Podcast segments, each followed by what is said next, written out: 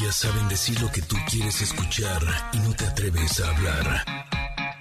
Ingrid y Tamara, en MBS 102.5. Familia, ¿Andan por ahí? Obviamente sí. Qué gusto poder saludarlos en este ombliguito de semana. Ya llegamos a la mitad. Eh, ahí vamos, ahí vamos, ¿eh? Ahí vamos. Oigan, el día de hoy queremos abordar un tema que es realmente duro, pero es necesario para poder proteger a nuestros pequeños, ya que el próximo viernes se conmemora el Día Nacional contra el Abuso Sexual Infantil y platicaremos con Rosario Alfaro, directora de Guardianes, para saber cómo detectar y prevenir un abuso. Qué importante tema, Connectors. ¿Cómo están? me extrañaron. sí. mucho. De, ayer a hoy, por favor, porque yo los extrañé mucho. Excelente miércoles tengan todos ustedes. En la sección de Enneagrama, hoy nos van a acompañar Andrea Vargas y Adelaida Harrison, por supuesto, para hablar de los niveles de integración de la personalidad 4, entre paréntesis, Ingrid Coronado, ¿eh? Ojo, ojo. Una personalidad inspirada en mí, sin lugar a ah. dudas. Somos los llorones. Pero bueno, en fin, oigan, también el día de hoy contamos con la presencia de Stevie de TV, como todos los miércoles, que nos trae los estrenos de cine y series de la semana. ¿Qué tal? No puede faltar la carta del comentarot. Hoy es una pregunta de estas que me gustan, aunque está un poco este, complicada, pero bueno, hay que, aquí todos la resolvemos. Hay regalos, hay música, sobre todo la presencia y participación de ustedes, Connectors. Así es que empecemos ya. Somos Ingrid y Tamara y estamos en MBS 102.5. Ingrid y Tamara, en MBS 102.5.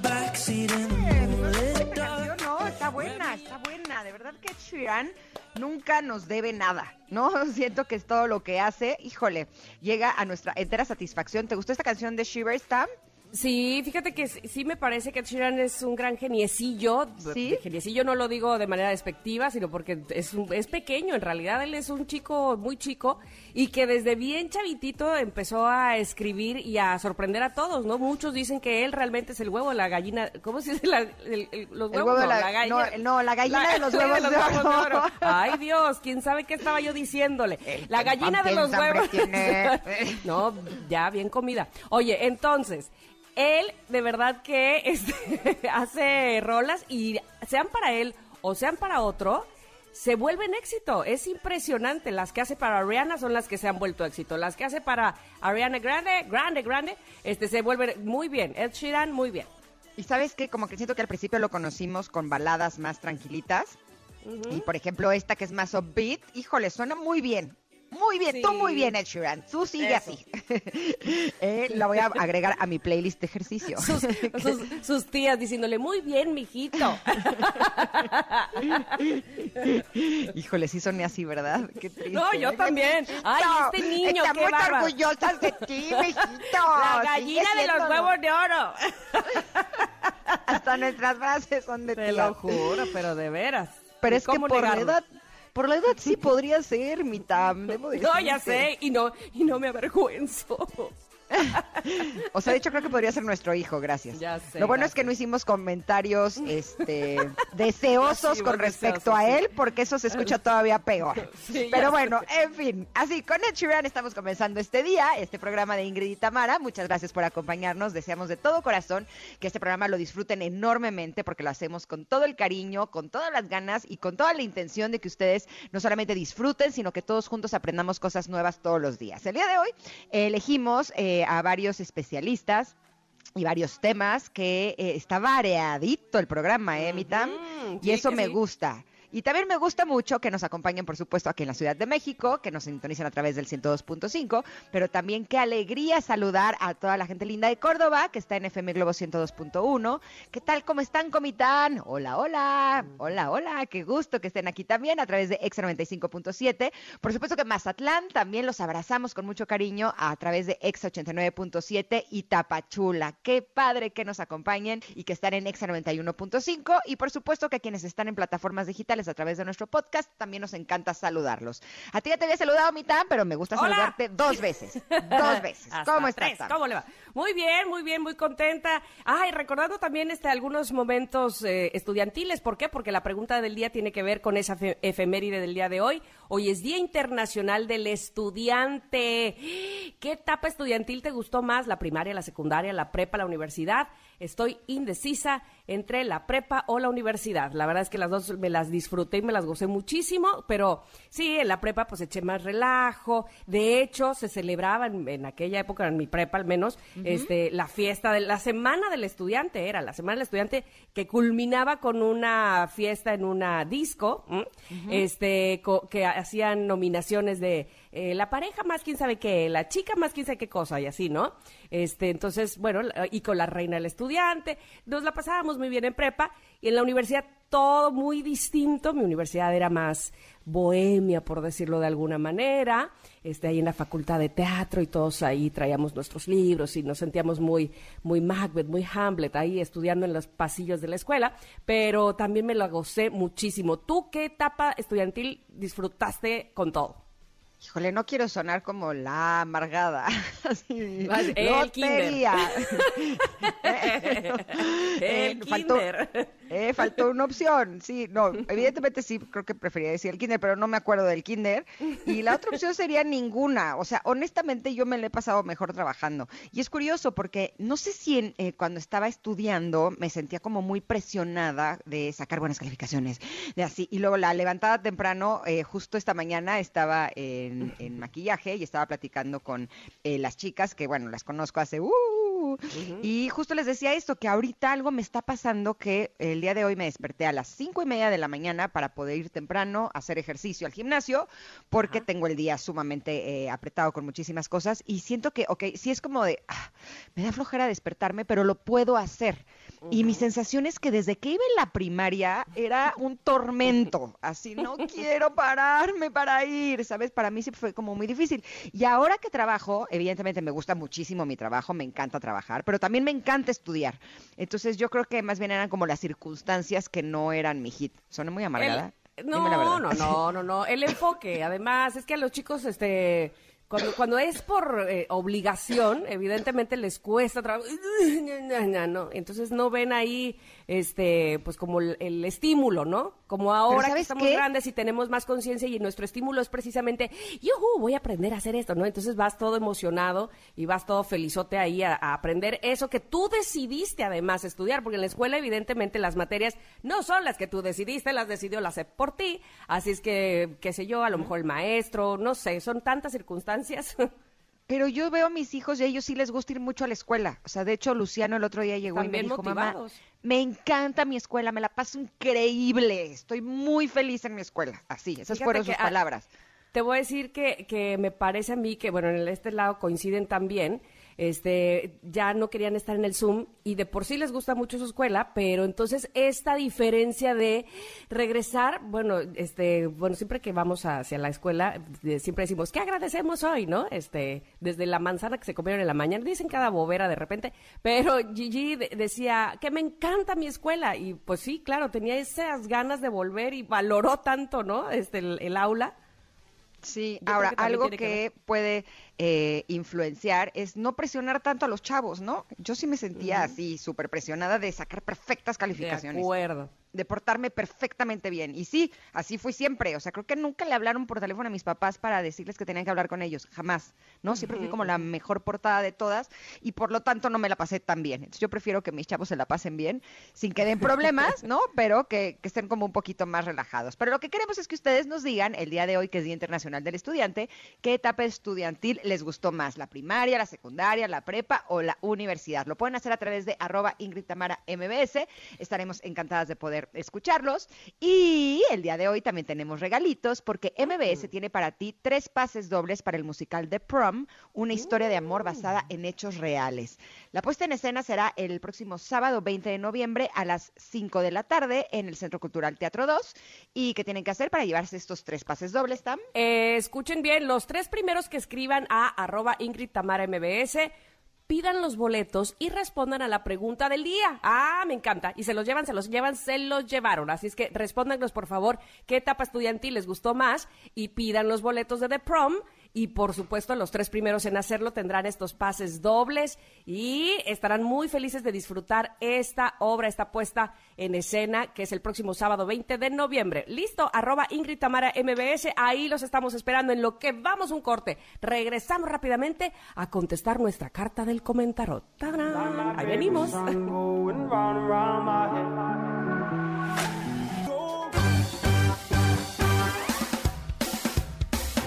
Momento de una pausa. Ingrid y en MBS 102.5. Ingrid y en MBS 102.5. Continuamos.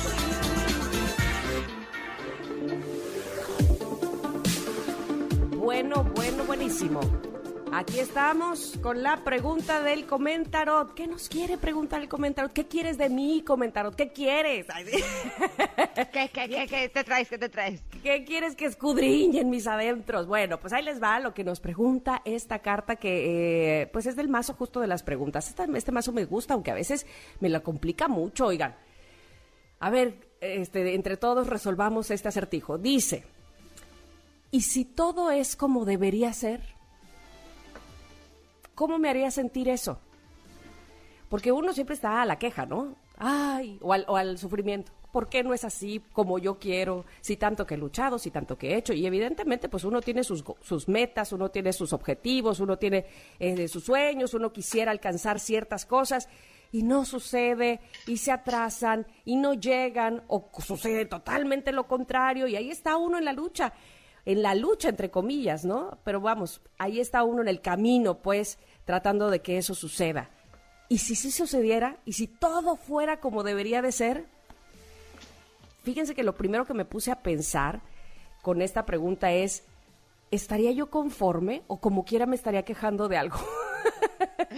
o como quiera le estaría viendo, ay, pero si tuviera o si hiciera, o sea, ya una vez que tienes todo absolutamente así como lo pediste, así como lo querías, ¿habría más queja o no?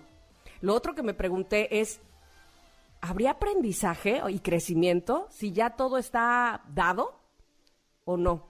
Y entonces parece mentira, pero hasta empecé a valorar este el, no tener todo o el que no todo estuviera como debiese ser. Por supuesto, hay muchas cosas que no solo es que me encantaría, es que de verdad sería maravilloso que este mundo tuviera, no, no tuviéramos que padecer de ciertas cosas, que no existieran ciertas cosas como la que vamos a hablar más adelante en la siguiente entrevista y que fueran como debieran ser, es decir, que prevaleciera el respeto entre los demás, prevaleciera la paz entre todos, eh, en fin, muchos valores que ojalá todos tuviéramos y todos practicáramos además, ¿no? Este, porque muchas veces cuesta eh, hacer uno y, y, no dejar y no soltar el otro, en fin. Pero ¿y si todo eso existiera? ¿Habría un aprendizaje, habría un desarrollo, habría una evolución o no? ¿Tú qué dices, Ingrid? ayúdame a resolver este acertijo. No está fácil, no está fácil. No está fácil, hoy ando muy platónica. Eh, sí, todo eso que dices, sí, estoy totalmente de acuerdo contigo. Y justo a mí lo que me hizo eh, pensar o reflexionar es que si las cosas siempre fueran como nosotros queremos que sean, eh, nos quedaríamos siempre como en la medianez, como en lo tibio, ¿no? Ahora sí que ni muy, muy, ni tan, tan no tendríamos que arriesgarnos a nada, no tendríamos aspiraciones más grandes, porque todo sería exactamente como nosotros queremos. Y cuando pienso en eso, eh, me imagino, por ejemplo, un partido de fútbol o de tenis o, demás, o de cualquier deporte, en donde un equipo siempre gane. ¿no? Uy, ya sabes que vas a ver eh, tal equipo contra tal equipo y no voy a dar nombres porque no quiero herir susceptibilidades. no, pero uy, no, es que siempre gana el mismo. Barcelona. Ajá. Este, no digo. Hubo una época que así fue. O sea, yo me acuerdo que hace unos años el Barça ganaba todo. O sea, te juro que era de chiste, porque además eh, una pareja que tenía en ese momento le iba al Barça. Y te juro que me sentaba yo a ver el fútbol. La verdad no ponía tanta atención, pero me sentaba porque lo que quería era compartir el tiempo. Y era de ya ganó, y ya ganó otra vez, y ya ganó. Y yo decía, pero es que no puede ser que este equipo gane todo. O sea, ¿en qué momento va a haber algo de eh, que se ponga reñido, no? Y sí creo que si nuestra vida fuera eh, así, que siempre todo saliera exactamente como nosotros queremos, creo que podría ser incluso hasta muy aburrida, ¿no? Oye, eh, los paréntesis, ¿eh? perdón, paréntesis nada más en tu ejemplo del fútbol, es que me pongo a pensar, si todo fuera como, como, como todos queremos, pues evidentemente, este, el que pierde siempre, pues no querría perder siempre. Entonces, ¿cómo le haces ahí? No, pues es que estamos hablando de que en, esta metáfora tú eres el que gana. No, por eso, pero si es este, eh, si las cosas sucedieran como yo quiero, así como yo quiero, pues siempre va a haber uno que no esté de acuerdo con lo que yo quiero. Evidentemente, todos queremos algo distinto en muchas cosas, ¿no? Sí, pero no te superarías. No intentarías hacer las cosas de mejor manera. ¿No? Yo me acuerdo que cuando Pablo estaba súper chiquito volviendo al fútbol, en alguna ocasión le dije, Oye, ¿a ti no te gustaría jugar en un equipo en el que estuviera Messi? Así, imagínate qué padre que fuera tu compañero de equipo. Y sabes qué me dijo, me llamó mucho la atención porque de hecho era bien chiquitito. Y me dijo, no, yo preferiría que Messi estuviera en el equipo contrario. ¿Qué? ¿Por? O sea, me dice, sí, porque de esa manera yo tendría que estarme superando constantemente para hacerlo mejor, para poder ah. ganarle a él. Y yo, ¿qué? O sea... ¿no? ¿Qué te pasa, Pablo? Y sí, creo que eh, muchas veces creemos que cuando las cosas salen como nosotros queremos, ¿no? Eh, es como a lo máximo a lo que podemos aspirar y perdemos de vista que todas las lecciones, los aprendizajes e incluso lo que hace que esos momentos sean tan ricos y disfrutables, tiene que ver con haber luchado eh, por ellos, ¿no? si no, creo que la vida sería como muy aburrida. Ahora, por otro lado, también creo que es importante, y venía reflexionando esta mañana, que nos demos cuenta que las cosas son lo mejor que pueden ser. ¿no? Eh, a veces eh, nos volvemos como incluso exigentes. Yo a veces digo, ay, o sea, no quiero ser como malagradecida, ¿no? De decir, es que sí está bien, pero podría estar mejor, ¿no? Como que siempre estamos eh, presionando y eso es lo, quien lo hace es nuestro ego. Al final las cosas son como tienen que ser y siempre tienen la finalidad de que nosotros seamos la mejor versión de nosotros mismos y si en esos momentos sientes que las cosas deberían de ser mejor de lo que son, en el momento en el que aprecias que las cosas son como son y que de las cosas como son sí te gusta, sí disfrutas y demás, tienes la oportunidad de poder seguir sacando la casta para que las cosas que no te gusten, ¿no? Eh, puedas eh, realmente eh, saborear el aprendizaje en cierto momento. Pero si nos quedamos atrapados en, es que las cosas no son como quiero, es que no estoy como quiero, es que no, ¿sabes? creo que es algo que nos puede traer muchísima infelicidad. De acuerdísimo. Y decía yo hace rato eso de si todos quisiéramos que todo sucediera como queremos, bueno, es que unificar a más de 7 mil millones de personas que hay en este mundo así de, ay, ahora sí sucede lo que todos queremos, ¿no? Es bastante complicado y también ahí se pierde la diversidad y el aprendizaje, ¿no? Aprender de ti, aprender del otro, del otro país, lo que el otro le gusta, lo que otro quiere.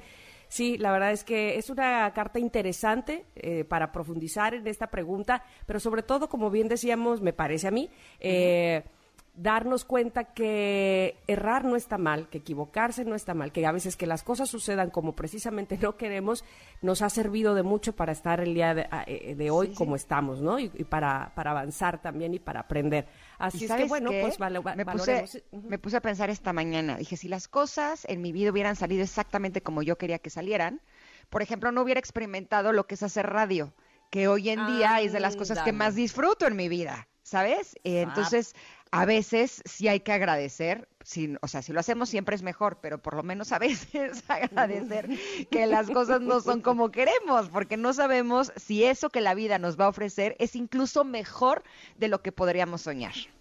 Exactamente. Bueno, pues así mismo es. Mira, por ejemplo, nosotros quisiéramos seguir platicando, pero no se puede porque ya que, hay que ir a un corte y entonces regresar con algo que también queremos hacer, que es tener nuestra siguiente entrevista, que eh, me parece que es muy importante que la hagamos. Así es que vamos rápidamente al corte. Regresamos rápidamente aquí a MBS 102.5. Somos Ingrid y Tamara. Volvemos.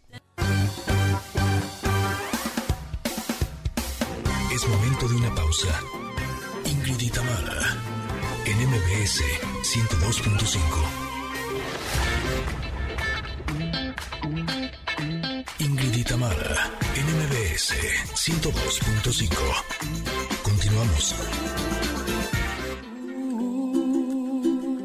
El próximo 19 de noviembre es el Día Nacional contra el Abuso Sexual Infantil y antes de presentar a nuestra invitada del día de hoy, me gustaría compartirles que en últimas fechas, estoy hablando de los últimos dos años, eh, desgraciadamente he sabido de muchas personas que han sufrido abuso eh, sexual infantil.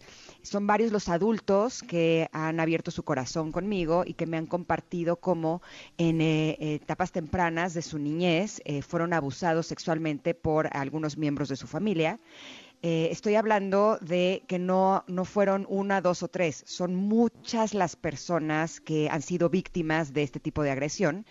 Y algo que me llamó mucho la atención fue que eh, al compartirme sus testimonios, eh, todos coinciden con que en su momento sí lo hablaron con sus padres, pero sus padres no le creyeron.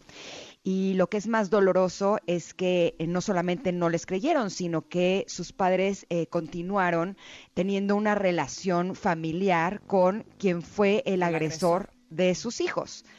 Eh, cuando yo supe de esta información, se me partió el corazón y no puedo imaginar lo que puede vivir un niño que sufre este tipo de abuso, pero sin lugar a dudas creo que el daño mayor podría ser el decirlo y que no les crean. Por eso creo que es bien importante que toquemos este tema para que los padres de familia estemos bien atentos de cuáles son las señales que podrían indicar que nuestros hijos están siendo abusados, por lo tanto, eh, que puedan recibir atención en el momento adecuado y que esto no tenga más graves consecuencias. Por eso, eh, nos da muchísimo gusto recibir este día a Rosario Alfaro, ella es directora ejecutiva de Guardianes. ¿Cómo estás, Rosario? Buenos días. Muy bien, muy contenta de estar aquí con ustedes en su programa. Te agradecemos muchísimo el hecho de que estés con nosotras, sobre todo para hablar de un tema tan importante como este. Y me gustaría para empezar, si pudieras eh, compartirnos eh, cómo está en este momento la información en nuestro país con respecto a este tipo de abuso. Pues mira, la verdad es que aunque no tenemos unas estadísticas totalmente fiables por varias razones, una porque no tenemos una cultura de denuncia, eh, denunciamos un, solamente una de cada diez víctimas denuncia eh, y además también em, en México las denuncias son muy complicadas porque en cada estado tenemos una concepción diferente de lo que es el abuso sexual infantil. Ni siquiera tenemos la misma definición para ello. Tenemos em, muchos, em, muchas formas de clasificarlo. Pero aún así, México tiene eh, siempre los primeros lugares en este tema, eh, desgraciadamente. Eh, tiene, eh, imagínate, tiene el primer lugar en la producción de pornografía infantil. nuestro país, incluso en muchos de nuestros estados, no contamos con leyes para, para castigar este delito. También siempre somos el segundo lugar en turismo sexual infantil. Hay lugares en nuestro país que son generalmente los centros turísticos más importantes, en donde una persona puede viajar del extranjero a tener relaciones con niños y niñas. Eh, además de que evidentemente el problema que tú expusiste al principio es, el más importante. El 60% de los casos de abuso sexual ocurre al interior de la familia por personas cercanas y conocidas, eh, muchas veces incluso por el, pap, por el papá biológico o la figura paterna de niñas y niños, y los abuelos, los tíos, eh, el hermano mayor es otro caso que también es un caso frecuente, y cuando ocurre en el seno de la familia, en muchas ocasiones, como tú bien dices, no se, no se denuncia, no se trata y además la víctima pues convive con su agresor todo el tiempo. Rosario, buenos días, te habla Tamara. Hola Tamara, buenos días. Hola. Oye, eh, hay, muchas cosas que preguntarte al respecto, pero eh, dentro de la información que, que nos pasaron aquí veo un pequeño circulito que me llama la atención y que quiero comentar. La violencia sexual infantil se puede prevenir. Y es que me gustaría empezar por ahí y, por supuesto, después continuar cuando ya, se ha, cuando ya ha ocurrido, eh, cuando ya ha habido violencia sexual infantil, cómo podemos eh, ver síntomas y demás. Pero es importantísimo que hablemos que esto, esto que tiene cifras tan altas por desgracia, esto que, que vemos y que nos, eh, nos pone hasta de mal humor o tristes, nos confronta con una realidad que no queremos, se puede prevenir ¿qué hay que hacer? ¿Por dónde habríamos de empezar? Mira, la verdad es que pues, primero tenemos que, quitarnos todos los prejuicios que tenemos para hablar de sexualidad con los niños y aprender a hablar con, con las niñas y los niños de acuerdo a su edad de afectividad y sexualidad. Mira, creo que hay, creo que hay al menos cinco cosas básicas que todos los papás y las mamás deberían de decirle a sus hijas e hijos. Eh, uno es que la primera educación sexual que los niños reciben es la forma en la que los tocamos y los acariciamos. Eh, muchas personas piensan que educar en, en, sexualidad es dar la plática sobre cómo prevenir embarazos y enfermedades de transmisión sexual que va más ligada hacia la adolescencia. Pero en realidad desde la primera vez que abrazamos y acariciamos a los niños, les estamos mandando información sobre cómo deben de tratar su cuerpo, cómo deben de permitir que otros lo traten también. Entonces es importante que puedan los niños distinguir las caricias de ternura de las caricias eróticas o incómodas. Mm. Las caricias de ternura tienen tres características.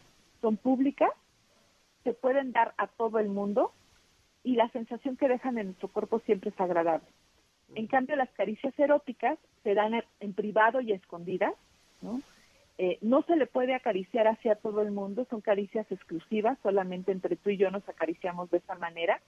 Y la sensación que dejan en nuestro cuerpo cuando somos niños, pues evidentemente son de mucha incomodidad, porque no estamos listos ni preparados ni biológicamente ni emocionalmente para recibir a eh, las caricias eh, eróticas de alguien cuando somos adultos, pues nos gusta si damos nuestro consentimiento y si estamos en una relación eh, de mutuo acuerdo, ¿no? Pero aún incluso cuando somos adultos y esto viene sin nuestro consentimiento, pues son un abuso y una transgresión.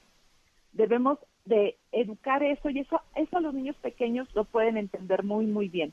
¿Qué es otra cosa deben de saber? Pues deben de conocer dos, las partes del cuerpo por su nombre, nunca ponerles un apodo y llamarles a nuestros genitales con miles de apodos y no decirles pene, vulva. Muchas personas cuando empiezan a hablar de los nombres le dicen vagina, pero vagina es la parte interna y vulva es lo que las niñas y los niños pueden ver por afuera. Ese es su nombre correcto. Entonces hay que decirle a las cosas por su nombre. ¿Qué otra cosa es importante que, que las niñas y los niños sepan? Que los otros, los adultos, y esto es, esto es muy importante, podemos aguantar cualquier cosa que nos cuente ciertamente una víctima de violencia sexual va a tener dos síntomas que son, para, para mí, en mi opinión, los más graves, que son amnesia y disociación.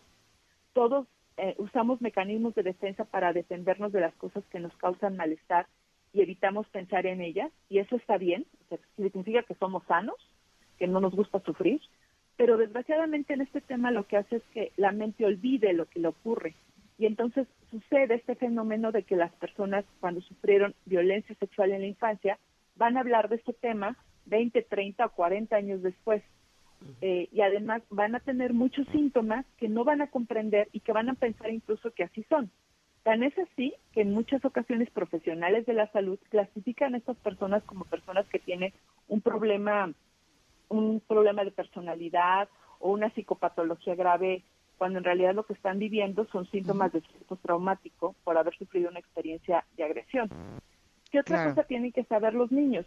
Pues tienen que saber que, que los adultos podemos aguantar secretos eh, graves, que no, que no nos vamos a derrumbar si alguien nos cuenta.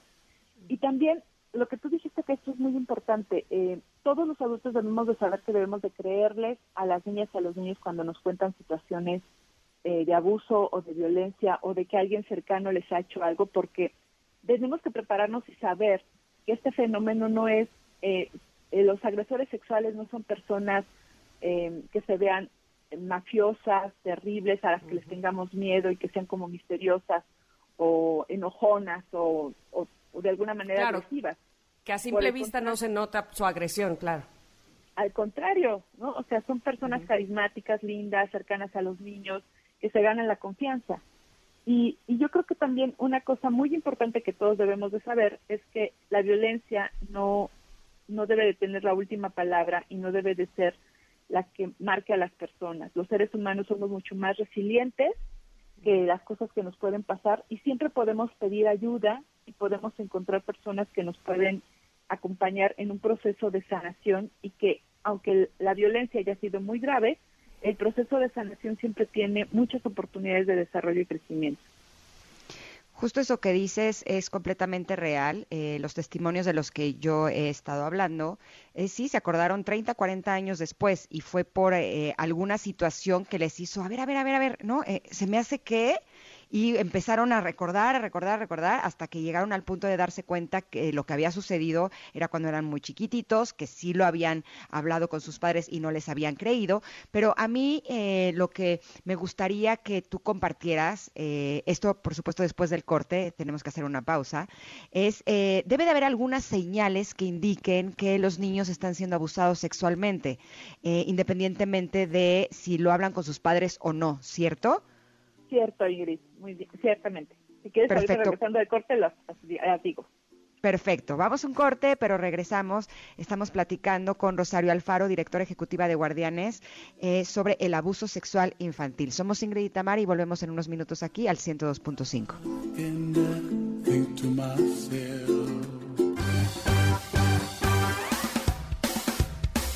Es momento de una pausa. Ingrid y Tamara MBS 102.5.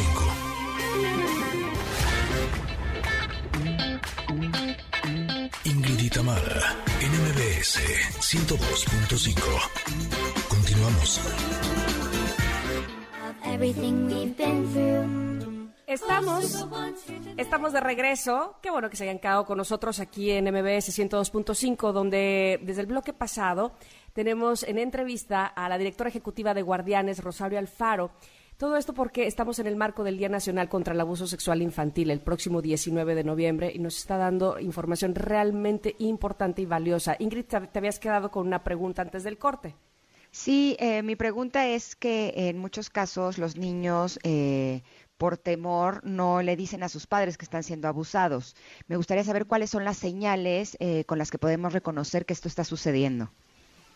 Sí, mira, la verdad es que son, son varias las causas por las cuales los niños no hablan. Una, como tú muy bien dices, es esta de que tienen miedo. Generalmente ellos viven bajo una amenaza, pero también es porque en muchas ocasiones no tienen el lenguaje para hablar. El abuso sexual, imagínate que la edad promedio de las víctimas de abuso sexual infantil es 5.7 años. Entonces, eh, no tienen, no saben ni siquiera lo que les está ocurriendo. Pueden decir, no me gusta jugar con mi tío, no me gusta ver a mi primo, no quiero ir a la casa de mi abuelo, pero no tienen la manera de podernos eh, hablar del tema.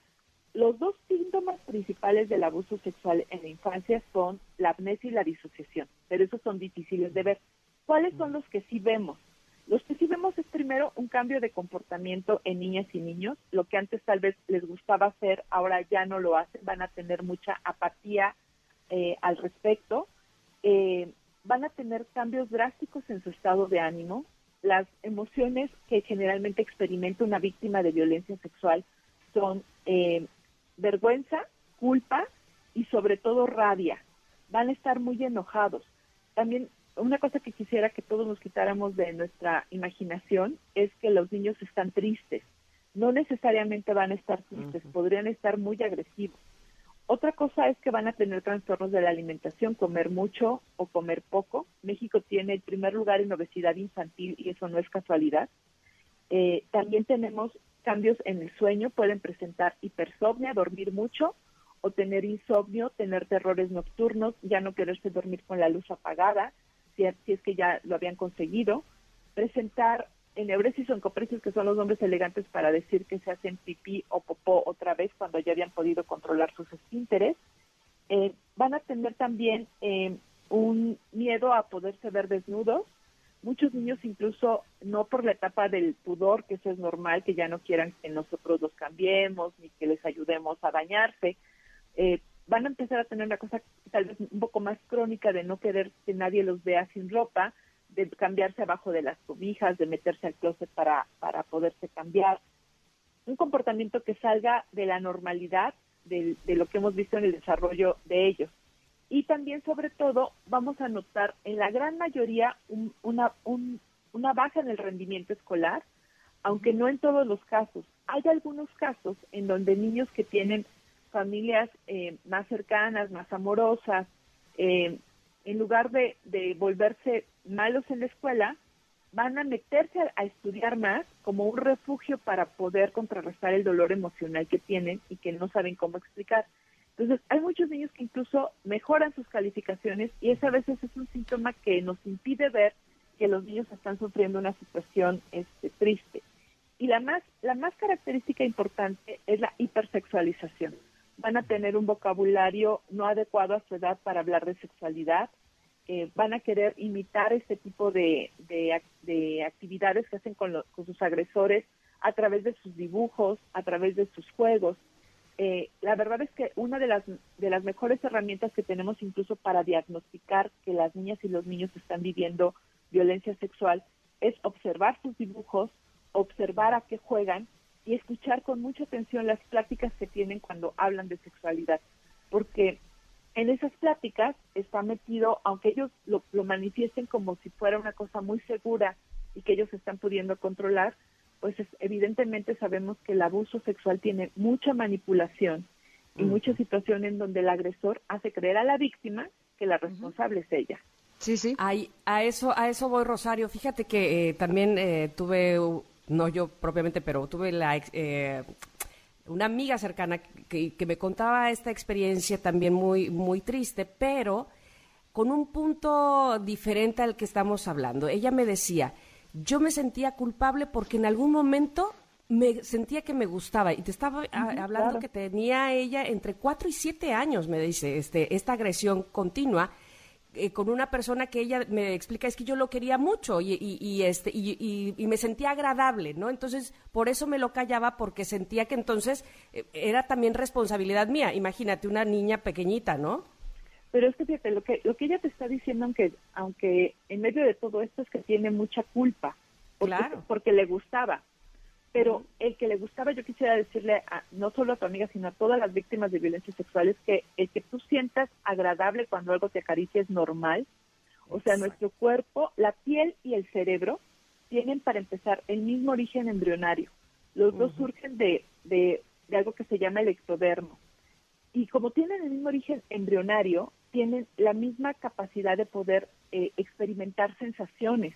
Nuestra piel toda nuestra piel. el tacto es el primer sentido que desarrollamos y, todo lo que sentimos se manda a nuestro, a nuestro cerebro para decirnos qué cosas nos hacen sentir bien y qué cosas nos hacen sentir malestar.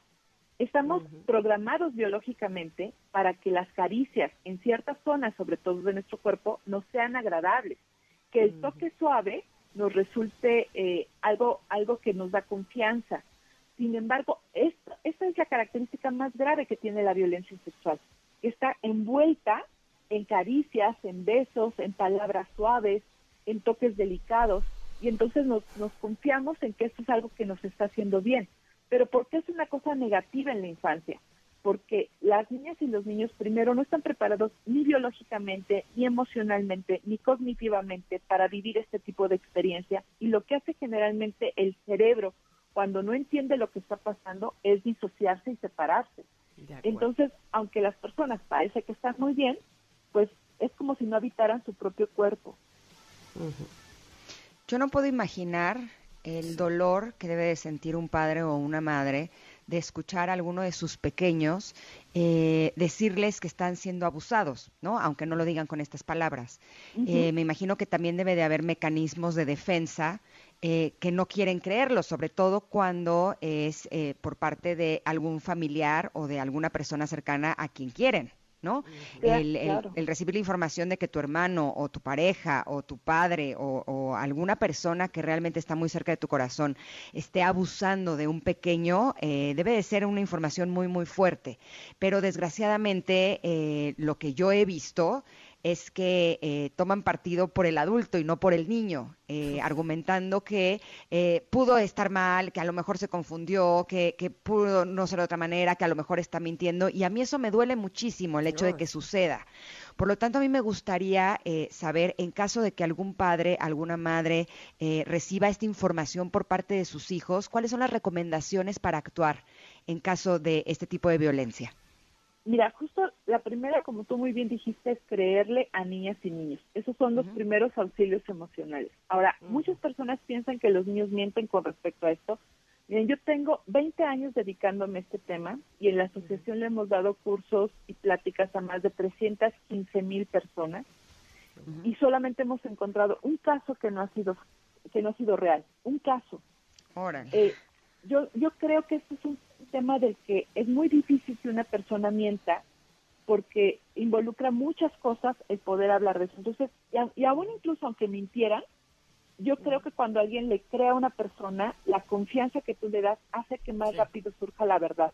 Entonces, el primer consejo para los papás es creerles, los niños no mienten con respecto a esto. El segundo consejo que yo les daría, que tiene que ver con estos primeros auxilios emocionales, es contener todas las emociones que ellos tienen, sobre todo las emociones de rabia, de vergüenza y de culpa. Eh, tercero, intentar calmar estas emociones para que ellos puedan hablar más del tema y recordar cuando nosotros no le creemos a una persona y además en lugar de contener cuestionamos y hacemos muchas preguntas, es una cosa que hay que evitar. Eh, preguntamos muchas cosas porque evidentemente estamos ansiosos por el tema nosotros también. Eh, generalmente lo que ocurre es que los niños van a cambiar su discurso y podrían incluso hasta decir que no, que se lo inventaron y que no es cierto. Entonces hay que intentar calmarlos a ellos y también calmarlos un poco a nosotros. O sea, a veces cuando escuchamos esta noticia necesitamos sentarnos, respirar, eh, aprender que este tipo de conversación va a ser incómoda y necesitamos calmarnos. Necesitamos darle información adecuada a los niños en ese momento. Eh, la información que debemos dar en ese primer contacto, en esos primeros auxilios emocionales, es decirles que les creemos, que, eh, que eh, que pueden contarnos, que contarnos ha sido un buen paso y que pueden seguirnos contando que vamos a aguantar, que no están, o sea, que evidentemente nos duele la noticia, pero que no nos vamos a morir ni nos estamos derrumbando y que podemos con ella. Y que además algo que es muy importante transmitirle en ese momento es que los adultos somos los responsables de cuidar. Hay que normalizar sus emociones, hay que intentar consolarlo y lo más importante es que al final hay que intentar, hay que invitarlo a tomar dos acciones la primera es a buscar un guardián protector. Si, el, niño es nuestro hijo, pues evidentemente decirle que nosotros vamos a ser esa persona que lo va a cuidar y a proteger. Y la segunda es que hablar o denunciar este tema está bien. Tal vez en un primer momento a muchas víctimas les cuesta mucho trabajo el hecho de, hablarles de una denuncia eh, legal o una denuncia civil que es importante hacerla, es muy importante hacerla, pero tal vez en ese primer momento lo que vamos a invitar es a que los niños sigan hablando, para que ellos encuentren la fortaleza de poder en algún momento llevar una denuncia legal, en donde además eh, a veces con los protocolos que tenemos, eh, que no son los más adecuados en muchas ocasiones, necesitamos este, fortalecerlos para que eso no los revictimice y puedan aguantar un proceso legal que, sea creíble, en donde los niños justamente por no estar tan cuestionados todo el tiempo ahí cambien su versión y al rato tampoco la, el proceso legal funcione. ¿no? Híjole, eh, de verdad que quisiéramos seguir eh, hablando sobre el tema. Hay seguramente más dudas. Nuestros eh, radioescuchas eh, seguramente están también con, querer, con, ganas de participar en ellas. Sin embargo, tenemos que despedirnos, Rosario, no sin antes que nos platiques, por favor, qué es esto de la playera de Filipón, porque me parece que, que tiene que ver precisamente con el mes naranja, que es este mes de noviembre, ¿no? Sí, mira, eh, es un cuento que se llama La playera de Filipón, que cuenta la historia de un, de un niño que es Filipón, que él es víctima de violencia física, emocional y sexual, y encuentra las herramientas para poder hablar con una persona que va a ser su, su, su guardián protector, que es su maestra, y su maestra justamente le va a ayudar a poder encontrar su voz para que le pueda contar esto a sus papás y pueda ir descubriendo que a través de un proceso eh, estas manchas que, le hicieron a su playera de la autoestima, por eso se llama la playera de Filipón, eh, él tiene los recursos emocionales para poder limpiar estas manchas. Nosotros, este es un cuento que contamos que incluso además tiene realidad aumentada, tiene una aplicación para poderla ver con realidad aumentada, es completamente gratuito. ¿Perdón?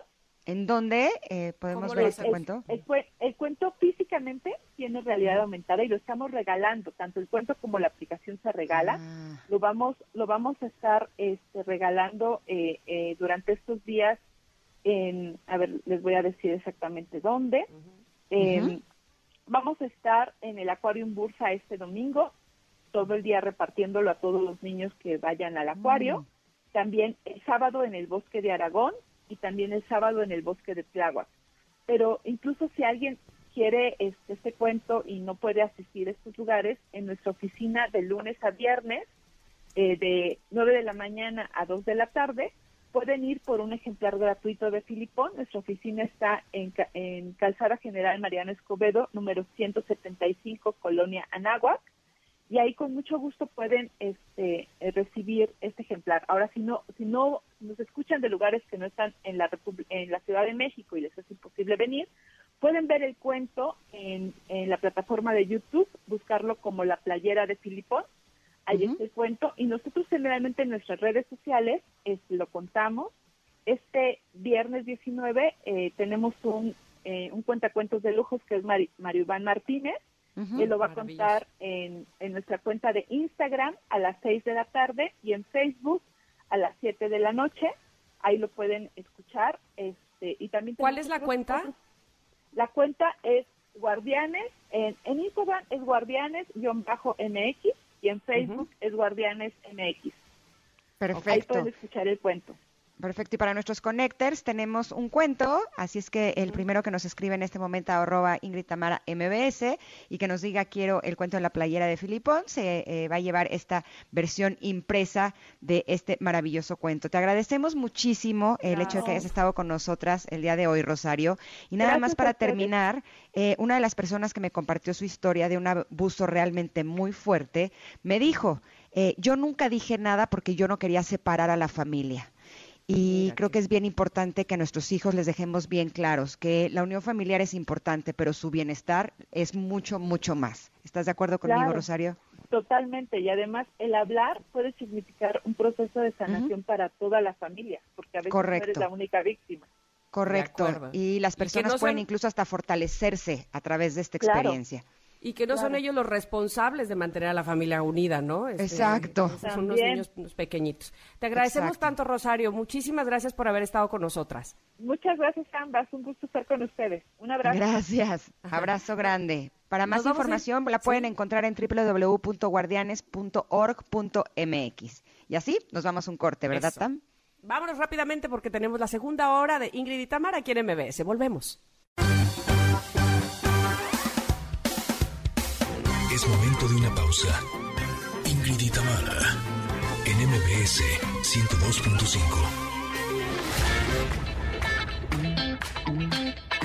Ingrid y Tamara, en MBS 102.5.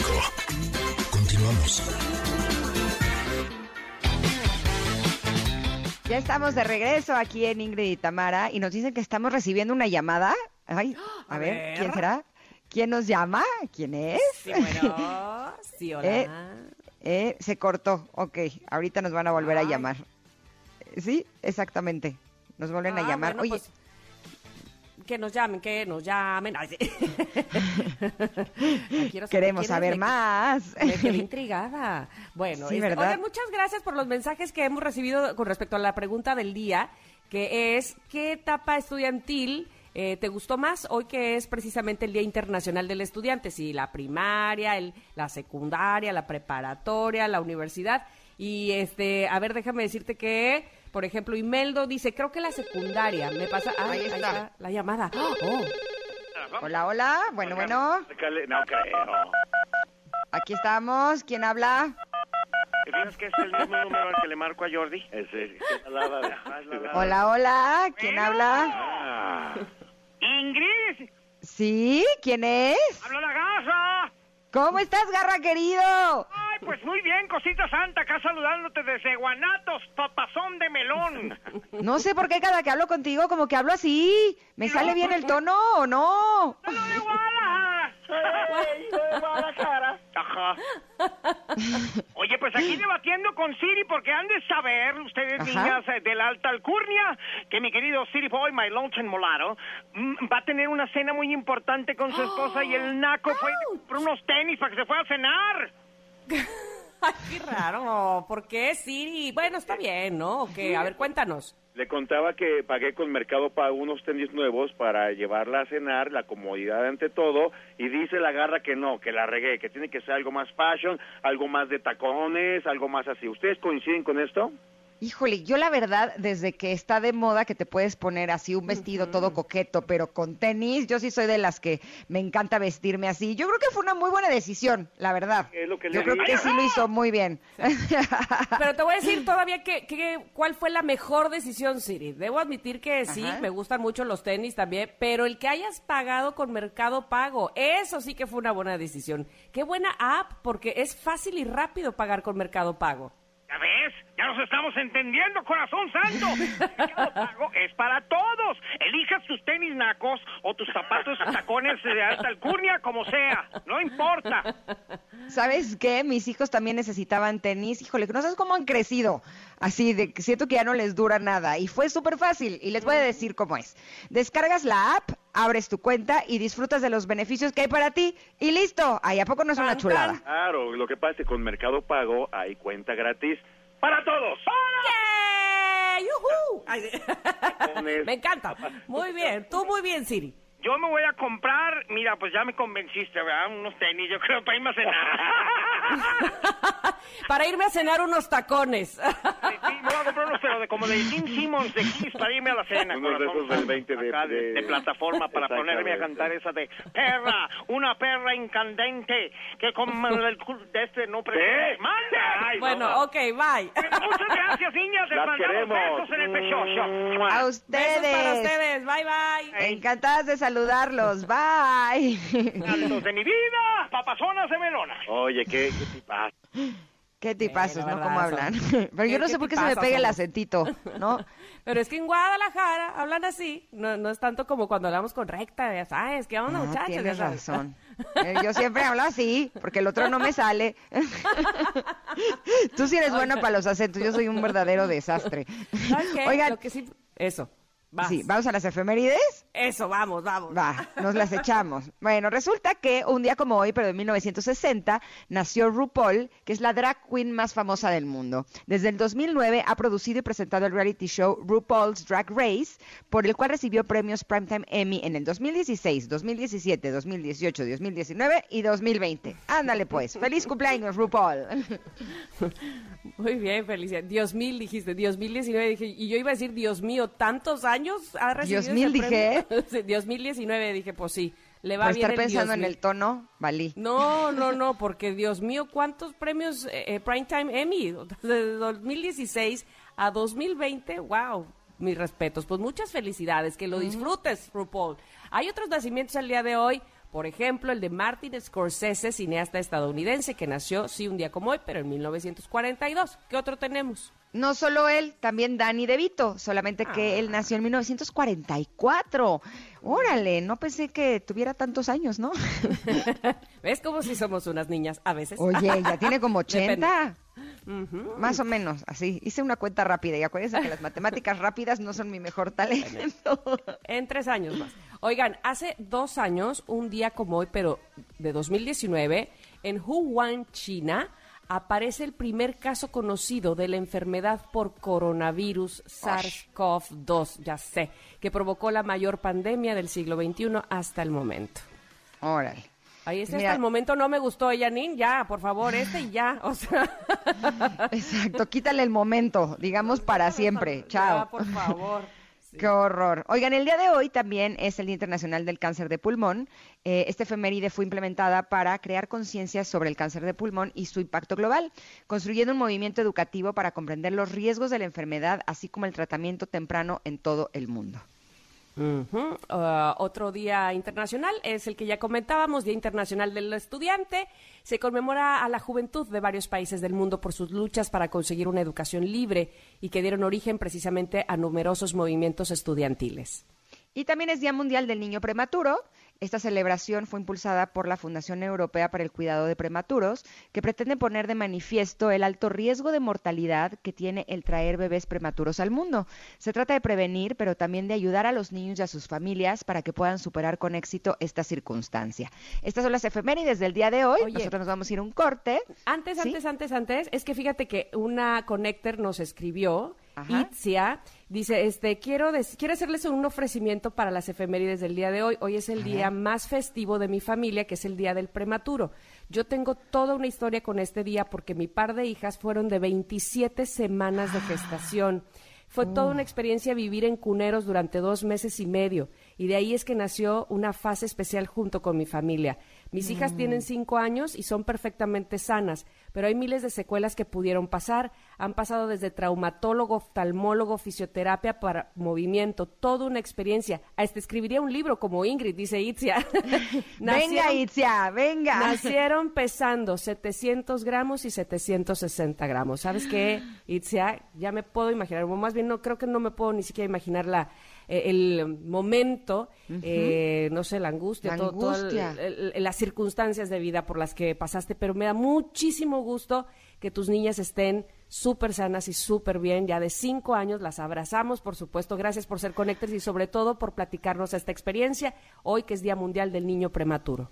Ay, abrazo grande a todos los papis que han pasado por esta situación, que no puedo imaginar lo difícil y doloroso que debe de ser. y deseo que estos avances tecnológicos y los conocimientos de los doctores sigan, sigan llevando a pequeñitos como tus hijos eh, a que estén bien, a pesar de haber nacido tan, tan, tan prematuros y tan pequeñitos. Así es que eh, feliz Día Mundial del Niño Prematuro. Y ahora sí, nos vamos a un corte porque Andrea Vargas y Adelaida Harrison estarán con nosotras para hablar de los niveles de integración de la personalidad 4 del enagrama, o sea, de Yomera. vamos y volvemos. Somos Ingrid y Tamara y volvemos en unos minutos aquí al 102.5. Es momento de una pausa. Ingrid y Tamara en MBS 102.5.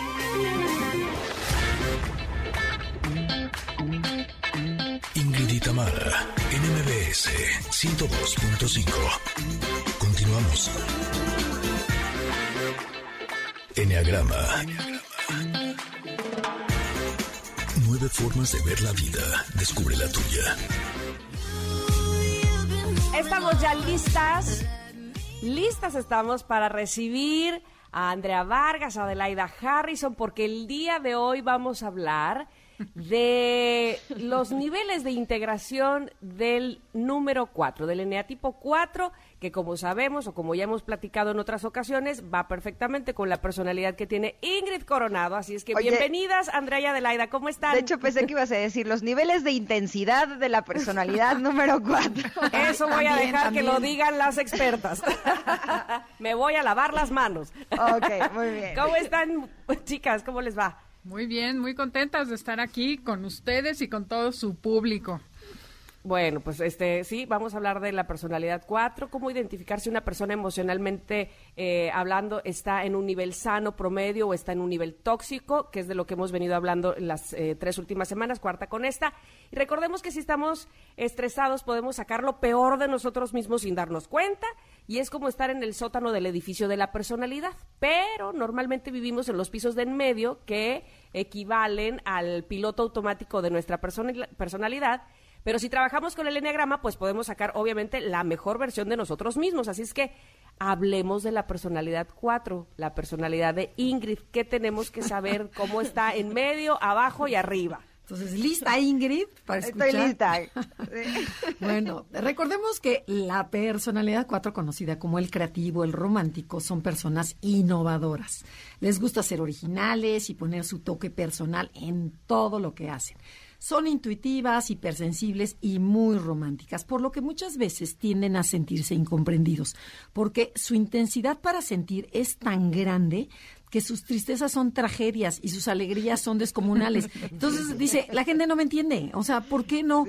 ¿Por qué no me por qué no me pueden entender lo que yo siento? Así es, suelen sentir como un vacío, como si algo les falta para sentirse completamente felices. Y es además tienen repentinos cambios de humor pasan de la alegría a la tristeza sin ninguna explicación en un segundo, pero vuelven a la alegría y luego al coraje y al enojo y a la este desolación. Reflexión, exactamente. Exacto. Hoy estaba caminando, que me fui muy tempranito a trabajar, y te juro que venía así y dije, ay, amo mi vida. Así, y empecé a imaginarme a esta niñita que había un video que decía, amo mi vida, amo mi vestido, amo mi casa, amo. me empecé a sentir así y me acordé de mi maestro de Chikung que me dijo, cuando estés contenta no te pongas tan, tan, tan contenta y cuando estés triste no te pongas tan, tan, tan, tan triste, quédate en medio. Y dijo, ok, está bien, respiré y ya seguí caminando. Te lo juro, esa es la clave, ¿eh? lo que acaba de decir tu maestro, mantenerte a la mitad. Exactamente, porque Pero no es fácil para los cuatro. Para nada. Bueno, entonces vamos a, describirles cómo viven en los pisos de en medio. De medio bueno, queremos aclarar que hay muchos cuatro que son artistas, pero no todos los artistas son cuatro, porque toda la gente, ay, soy artista, soy cuatro, ¿no? Sin embargo, todos los cuatro experimentan melancolía. Entonces dijimos también que son personas románticas y muy creativas, pero en este nivel una parte de su creatividad la usan para fantasear e inventarse historias que los alejan de la realidad y de la vida diaria. Por ejemplo, a lo mejor está Ingrid, ¿no? Y se encuentra una foto de un ex galán de la adolescencia y empieza a fantasear si me hubiera casado con él, pero es que yo tendría mucho más dinero, no tendría que trabajar, sería mucho más feliz y tantos hijos hubiera tenido. O, a lo mejor o, planeas un viaje y te estás imaginando lo que va a pasar y cuando llega el viaje y no pasa, se decepcionan fácilmente y sufren. O sea, tienden a sufrir los cuatro. así es. Así. Sí, los cuatro también, ¿sabes qué pasa? Le ponen el corazón a todo lo que hacen. Entonces, una vez una amiga y alumna me contaba que le hizo un cassette, imagínate la época, un cassette al galán de música. Pero le puso la canción que, la primera canción que bailaron y luego la primera canción que puso cuando se subió al coche por primera vez, ya sabes, y entonces ella se imaginaba a su galán diciéndole, wow, ¿te acuerdas de esa fue la primera canción que primer beso. Exacto, el primer, cuando me declaré esta vez tan canción, etcétera. Obvio, se sube al coche, le da el cassette y el cassette lo abre, lo pone y le dice, está chira la rola, ¿eh? Qué buena onda, gracias. Entonces, obvio, se clavaba cuchillos porque era un insensible y no se acordó de lo que ella se imaginó que iba a suceder. ¿Sabes qué ventaja tengo? Que yo soy una cuatro con mala memoria. Entonces yo tampoco me acordaría de eso.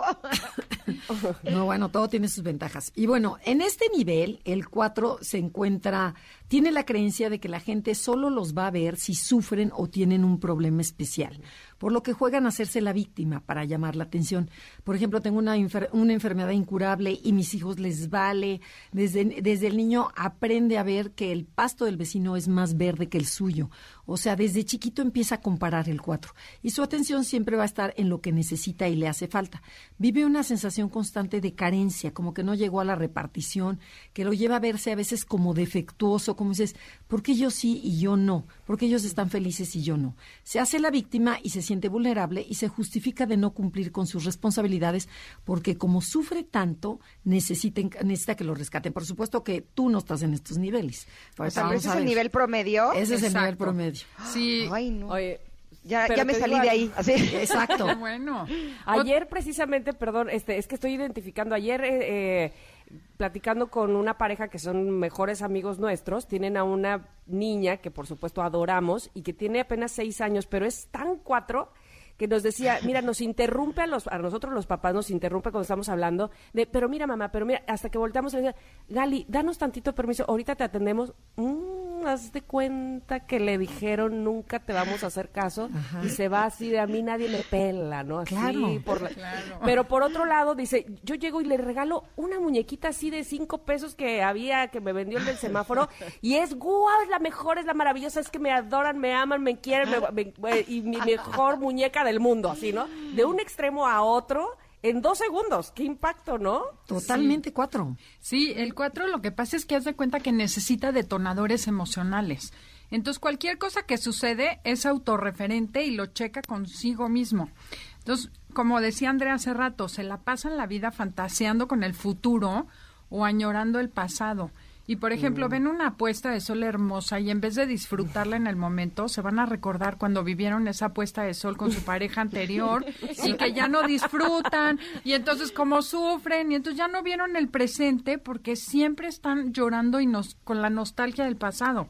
Entonces, eso hay que cacharlo y dejar de hacer lo que es lo que hiciste hoy en la mañana. Muy bien, mm, Ingrid. Tú muy bien, Ingrid. Ahí voy, ahí voy. Y fíjense, eh, el 4, mientras más se desconecta del presente, o sea, fantaseando y haciendo lo que Adelaida dijo, menos estructura tienen en su vida más permisivos y más apapachones van a ser con ellos mismos y más se van a ir deprimiendo. Entonces, eso es importantísimo. Por ejemplo, amanece nublado, ¿no? Y, o, lloviendo y dices, hijo, no, está horrible el día. Mejor hoy no voy, hoy no voy a la clase, hoy no voy al radio y, me voy a apapachar y me quedo en mi cama y voy a ver una serie y por qué no unas papas con chile y limón o unas palomitas con mantequilla.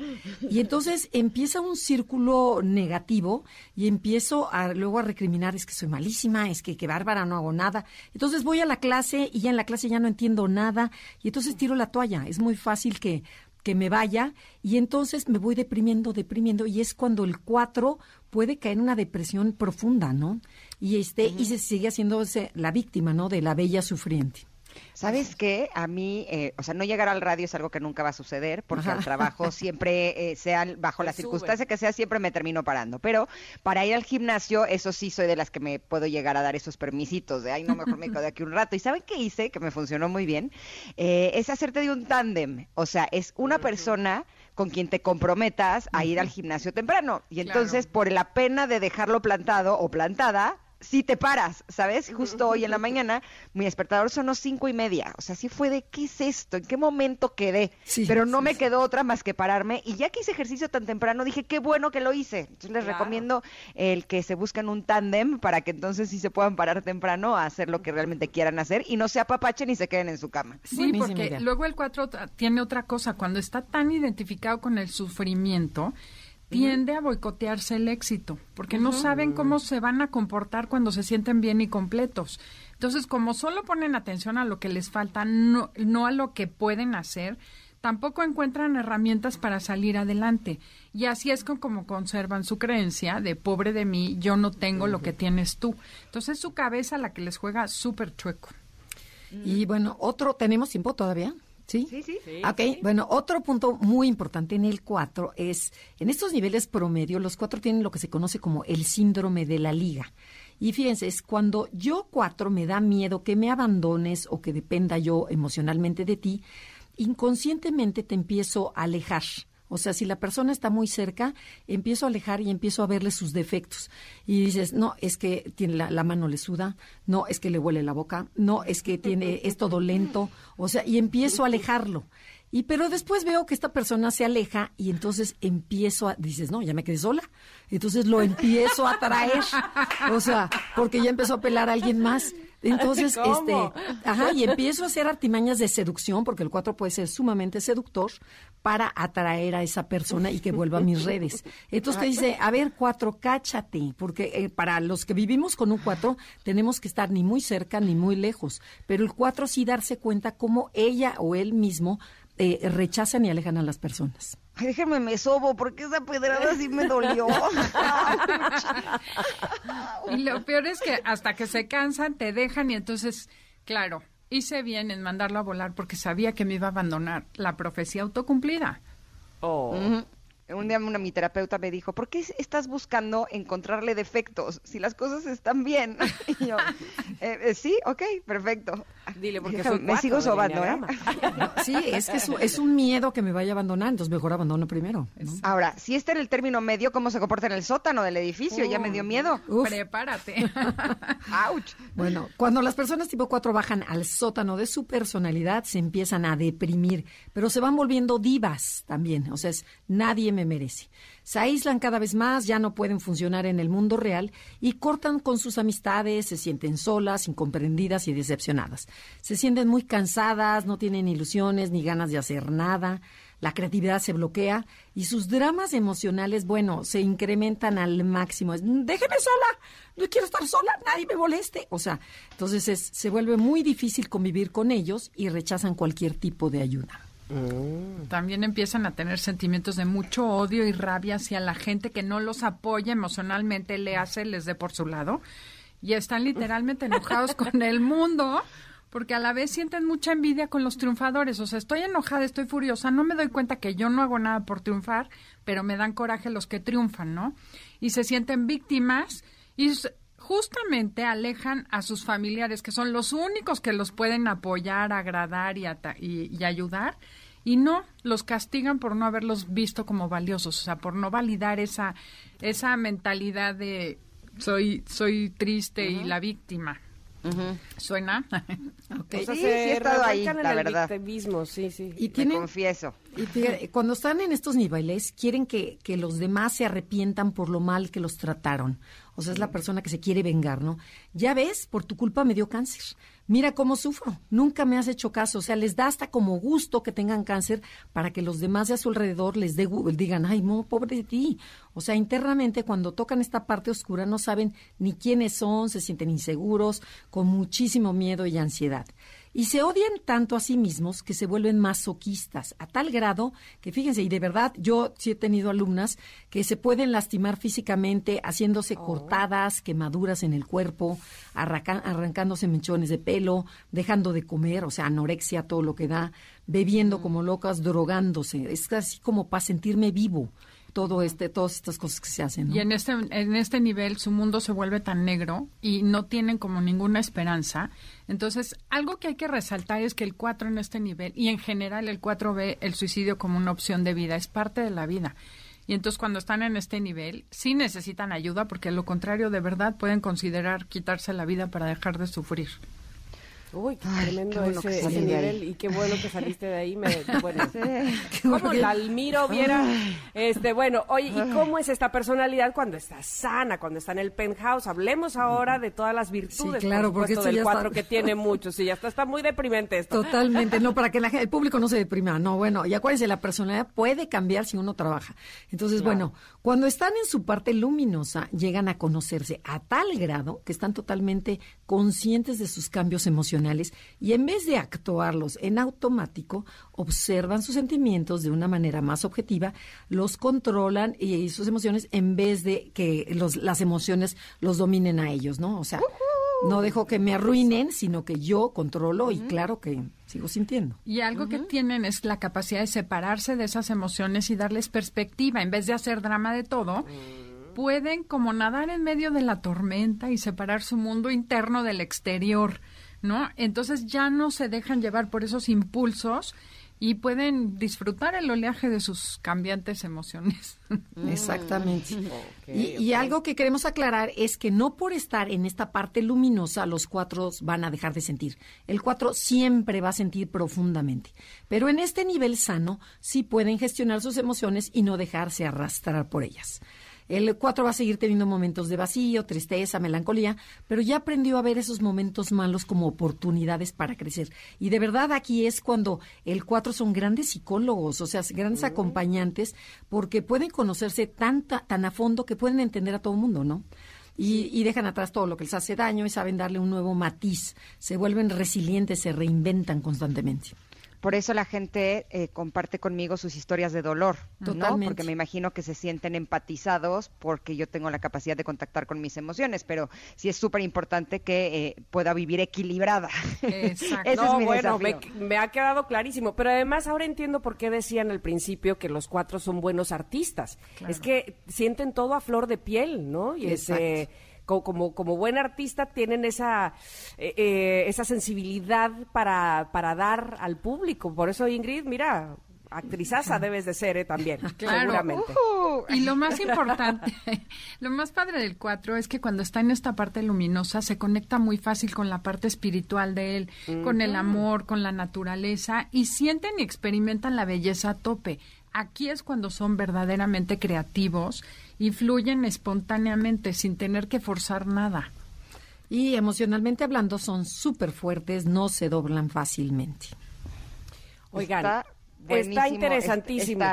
Sí, sí, sí, El 4, el cuatro, además, como tenemos una digna representante aquí, este, pues la verdad es que lo entendemos súper bien. Les agradecemos muchísimo a las dos horas, sí, nos fuimos de largo y, y, este, y periqueamos mucho como nos encanta, pero hay que despedirnos, agradecerles, escucharlas el próximo sábado, ¿verdad? Claro que sí, a las 12 del día, aquí en 102.5, en Conócete. Y bueno, en las redes Instagram y Facebook, Enneagrama Conócete. Cuando quieran les invito un cafecito aquí en mi penthouse emocional. Ah. Eso, eso, ya. Aprovechenme que ahora ando aquí. Por lo pronto nos vamos a un corte, regresamos rápidamente porque todavía tenemos cine y series con Stevie de TV. Somos Ingrid y Tamara en MBS. Es momento de una pausa. Ingrid y Tamara, en MBS 102.5. Ingrid y Tamara, en MBS 102.5. Continuamos. Ya estamos de regreso, listas para poder escuchar las recomendaciones de cine y series de Stevie TV. ¿Cómo estás, Stevie? Buen día. ¿Qué traes el día de hoy? Parece que Stevie, Stevie, ¿estás ahí? Es como el lobo. Creo que no, no ha contestado por ahí la llamada, pero podemos, ¿saben qué? Leer las, eh, las respuestas a la pregunta del día, Ingrid. Tú dices que a ti, eh, hoy por ser Día del Estudiante, que no te había encantado ninguna de, las etapas como para recordar así primaria, secundaria, preparatoria, universidad, pero te hago otra pregunta. ¿Dónde donde eh, digamos que encontraste tu mejor grupito de amigos, porque luego tenemos eso, que eh, permanece ese grupo de amigos, inclusive ya muchos años después, ¿tienes algunos así de primaria, de secundaria o de prepa? Pues mira, sí, a veces tengo contacto con algunos de la primaria, con algunos de la secundaria y la prepa, pero mis amigos son más bien del trabajo. Ah, eh, bueno, bueno. Sí, es más de por ahí. ¿Tú? Eh, yo creo, bueno, apenas me empiezo a reencontrar con la gente. La verdad es que esos reencuentros no, no habían surgido en mí, este, hasta apenas hace muy poquito, hace un par de meses que me reencontré con mis amigos de la universidad. Sin embargo, mientras yo cursé toda la primaria, eh, iba yo a la escuela de música y eso sí, desde los cinco años son mis amigos y permanecen siendo mis amigos hasta el día de hoy. Entonces, sí crecí, digamos, con ellos en esa etapa de primaria, aunque no era la primaria, básicamente. Mm. Oye, ya este, tenemos a Stevie de TV. Eh, ahora sí, Stevie, cuéntanos, ¿cómo eh, estás? ¿Cómo están? Qué gusto estar platicando con ustedes. Sí. Eh, dinos, a ver, bueno, vamos a hacer una cosa. Nos tenemos que ir a un corte. Vamos al corte y regresamos y nos das las recomendaciones de cine y series. Perfecto, me encanta. Venga. Que te vayas de corrido. Exacto, somos Ingrid y Tamara y volvemos en unos minutos aquí al 102.5. Es momento de una pausa. Tamara en MBS 102.5.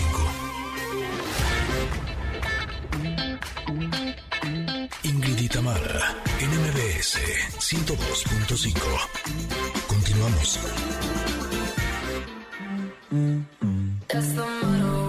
Bueno, ahora sí. No se diga más. Dilo todo tú, Stevie de TV, tu recomendación de cine y series, porque nos quedan pocos minutos, así es que el micrófono es tuyo. Cuéntanos, ¿qué nos recomiendas? muchísimas gracias. Y la recomendación total, ya les había hablado de ella, dos voces el legado, pero ahora sí ya se estrena mañana y quiero que la vayan a ver. Ingrid, quiero que lleves a tus hijos a verla este fin de semana porque es la película más divertida, más emocionante, más emotiva, porque tiene momentos que hasta dices, ay, ¿cómo Ghostbusters me vas a llorar? Eso está pasando con esta película, que sabe conectar con la primera y la segunda, la de los 80, para los fans van a sentir este regreso y esta emoción que, que te recuerda por qué te gustaba. Y los que nunca la han visto van a conocer un universo nuevo porque hay personajes adolescentes que están entrando a este mundo, a este universo. Es lo mejor que he visto, sobre todo porque el director de esta película, Jason Reitman, es el hijo del director de las originales. Y de hecho él creció en los sets, a él le tocó en la segunda hacer un cameo. Entonces él creció en Ghostbusters, después se convirtió en un director de festivales, un director nominado al Oscar, un director que se alejó de ese género hasta que aceptó que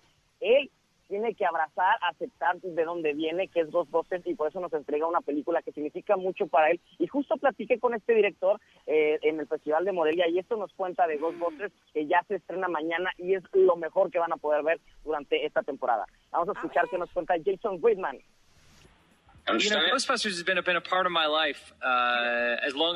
Ghostbusters ha sido siempre una parte de mi vida desde que recuerdo. Y claro que me intimidaba que yo hiciera una película de este universo. Entonces necesitaba encontrar una manera de hacerla personal y eventualmente encontré un personaje que pudiera contar mi historia que es sobre finalmente aceptar tu legado y tomar la maleta con el disparador de protones y eso es lo que quise que sintieras en esta película. Vino eventualmente porque tomó mucho tiempo obtener la valentía para hacer esta película, porque obviamente siempre he sido un fan de Ghostbusters. Amo la franquicia y tengo ideas. Yo pensé más que era un director para festivales de cine y esas eran las películas que estaban haciendo, aunque eventualmente esta idea llegó a mi cabeza. Una niña en el campo disparando el arma de protones mientras otro descubre el auto en un granero y con el tiempo descubrí quiénes eran ellos, la familia Spindler. ¿Cuándo fue el momento que descubriste en tu niñez o juventud que Ghostbusters era algo gigante? La primera vez que dijiste, ok, mi papá hizo algo que conectó con muchas personas. Esa es una buena pregunta. Realmente lo es porque, ¿sabes? Yo era un niño en el set y para mí esto lo viví como otro fan más y estaba enamorado de la película como todos mis amigos lo estaban y en Halloween me disfrazaba de Ghostbusters como ellos lo hacían. Amo la caricatura, Amo el cómic, jugué con los juguetes. Más que nada era un fan como lo era de Indiana Jones, Volver al Futuro, E.T. Star Wars. Uy, qué bonito. bueno, ya Como listo, quiero ir. Sí. Vayan, vayan, vayan. El estreno de la temporada, por favor, lleven a sus niños, les va a encantar. Perfecto. ¿Qué más tenemos, Stevie? Eh, yo siempre les recomiendo lo mejor y por eso este sábado a las 8 de la noche en Azteca 1 se estrena un gran programa y qué mejor que ah. Ingrid para que nos cuente de todos a bailar. Te voy a entrevistar, te voy a entrevistar. ¿Qué vamos a encontrar en este programa este sábado a las 8 de la noche? Qué maravilloso. Voy a llorar que estoy en tus recomendaciones, Stevie. Yo, que te estoy entrevistando, mi sueño. Eh, gracias. Este sábado a las 8 de la noche por Azteca 1 arrancamos con todos a bailar, un reality musical en donde ocho familias son las protagonistas, eh, todas ellas tienen que tener como integrante por lo menos a un niño y se estarán disputando un premio de medio millón de pesos, ahora sí que al que baile ¡Ah! mejor. Cada uno de estos equipos estará comandado por un capitán, que es una celebridad, y eh, estarán haciendo como un nuevo miembro de la familia que los estará apoyando en cada una de sus presentaciones. Y tendremos la presencia de tres jueces espectaculares que todavía no tengo permitido decir quiénes son. Pero este show será de 8 a 11 de la noche todos los sábados por Azteca 1. Se llama Todos a Bailar y estoy muy contenta de poder regresar a la televisión con este gran proyecto que estoy segura que les va a encantar. Los va a hacer bailar, reír, llorar y un poquito de todo.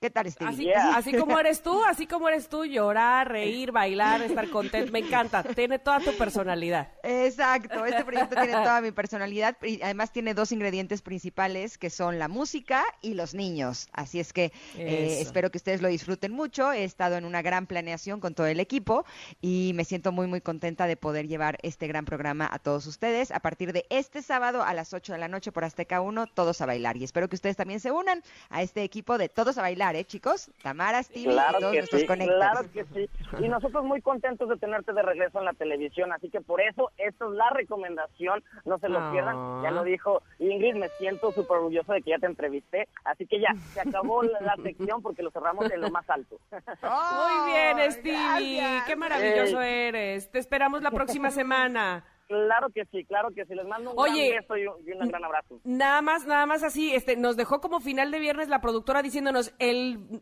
noviembre de 2022 se estrena la temporada 5 de The Crown. Hasta noviembre de 2022 me toca esperar, ¿no? Exactamente, ya ya, un año, en un año. no, bueno. Ya pues iba a decir una grosería.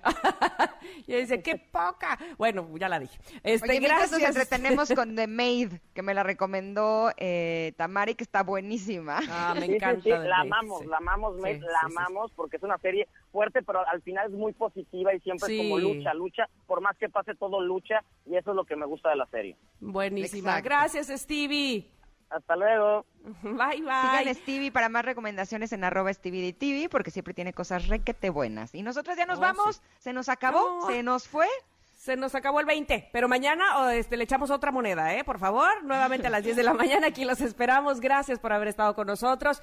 Y ahí vamos, este, poco a poquito, terminando la semana con mucho ánimo. De verdad, este, Ingrid, te felicito. Me da mucho gusto que próximamente ya te vamos a ver en poquititos días, tres días más y ya.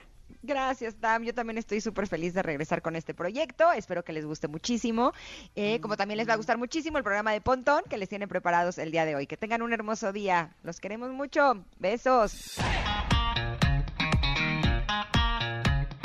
Ingrid y Tamara te esperan en la siguiente emisión.